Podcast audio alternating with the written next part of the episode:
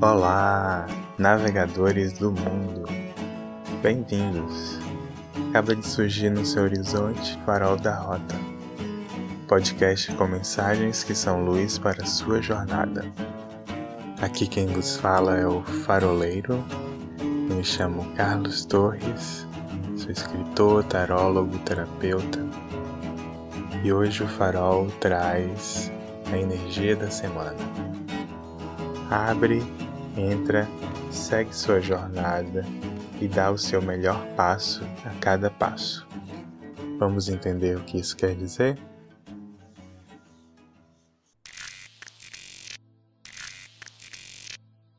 Energia da semana. Quem nos traz a mensagem é o trio de arcanos Os Amantes, o Rei de Moedas e a Rainha de Espadas. Ouve aí o que eles têm a te dizer. Os Amantes, o arcano das escolhas e decisões.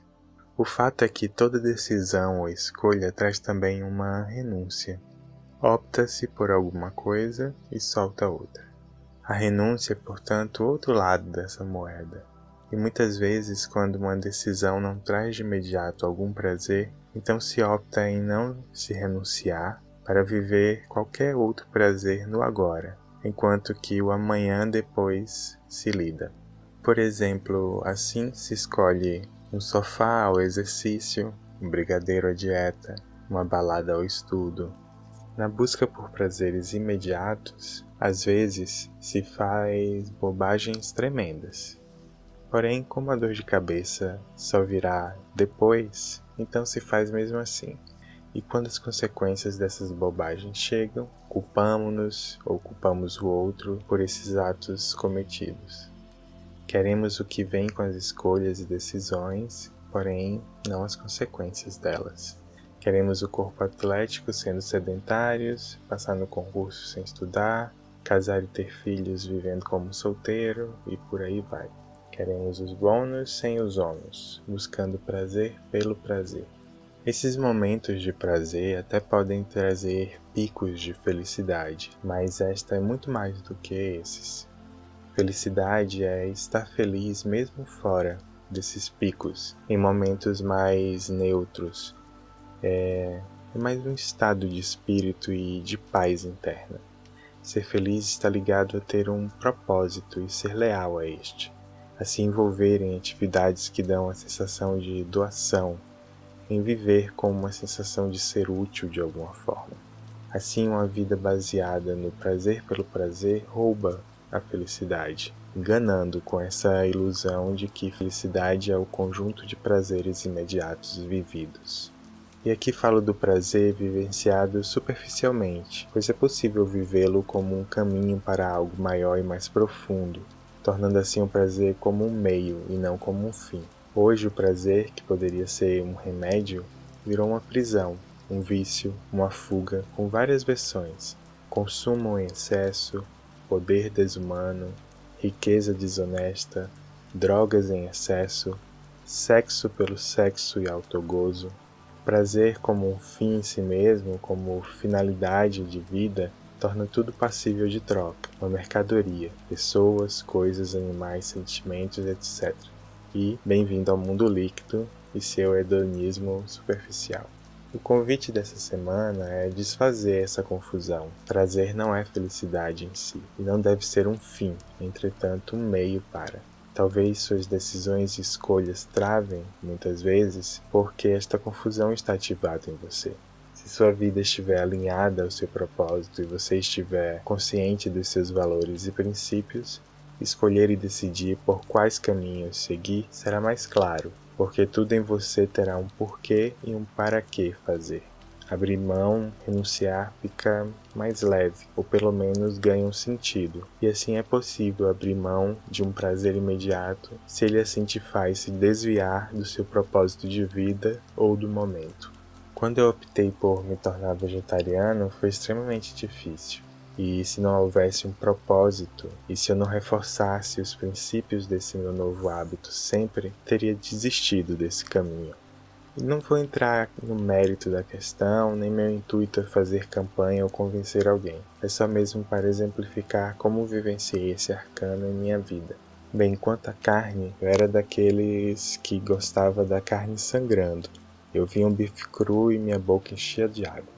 Chamava porquinhos de bacon vivos. Hoje, se estiver num dia mais sensível, vejo um bife e até choro, sentindo uma dor profunda certas vezes ao ver um pedaço de carne. Eu tive de colocar energia para que uma mudança desse nível acontecesse. Decidi parar de comer carne em 2018 Nesses três anos, acabei comendo algumas vezes. Via carne, eu sentia o cheiro e comia. Prazer imediato. Aí depois tinha de lidar com as diversas emoções por não ter tido a firmeza em renunciar àquele prazer.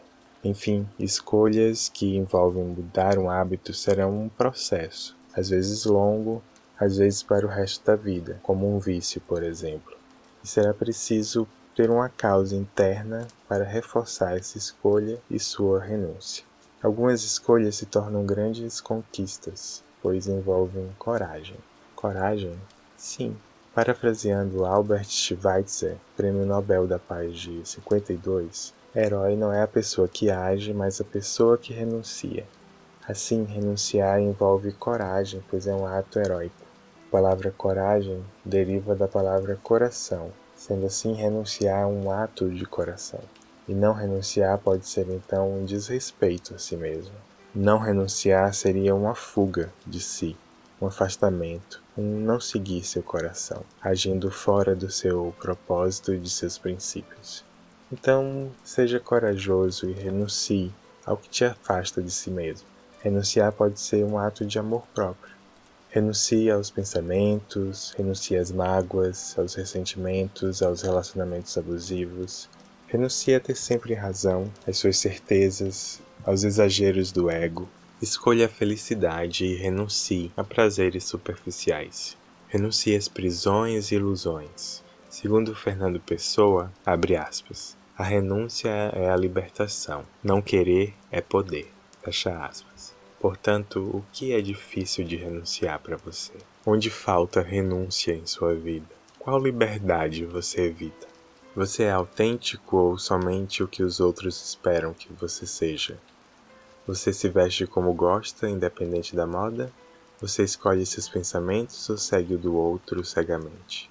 Como você faz escolhas e toma decisões? Você seguiria seus anseios, mesmo que isso signifique renunciar à sua família, cultura, religião, etc? Para buscar nossa verdade, teremos que renunciar a todas as nossas ilusões. Sem as suas ilusões atuais, como você viveria sua vida? Só você caminha o seu caminho, e para caminhá-lo, você terá que escolher caminhá-lo e renunciar a outros caminhos e possibilidades. Escolha, decida e solte suas renúncias. Não adianta levar o que não foi escolhido. Não adianta levar arrependimentos e dúvidas com você. Dentre todas as portas possíveis, escolheu qual a sua? Então a abra, entre, siga sua jornada e dê o seu melhor passo a cada passo. É o recado desses enamorados para você. Rei de moedas Rainha de Espadas. Estabilidade com falta de visão, ou seja, burro quando empaca. Estagnação. Cuidado. Se for ficar onde está, fique por ser a melhor estratégia e não por preguiça, ou medo, ou comodismo, ou teimosia, birra, ou o que for. Fique não porque está pegado demais para sair. Fique porque é bom e pode ficar até melhor se você investir em melhorias e aprimoramento. Se for parar, pare para apreciar a paisagem, ou redefinir a rota, ou para repousar e recuperar o fôlego. Esse casal real chega para ajudar a agir e a renunciar, colocando o que está estagnado para correr. Ele contribui com a capacidade e autoridade de ação, realização e retirada de obstáculos, com habilidades práticas, autoconfiança e coragem, enquanto ela com a visão, clareza, objetividade, independência e estratégia. Dá para ficar parado sem decidir e escolher com um casal desses? Parafraseando Pedro, qual? o dom. Se for para o bem da minha vida e a felicidade geral de mim mesmo, diga ao povo que renuncio e escolho as minhas escolhas.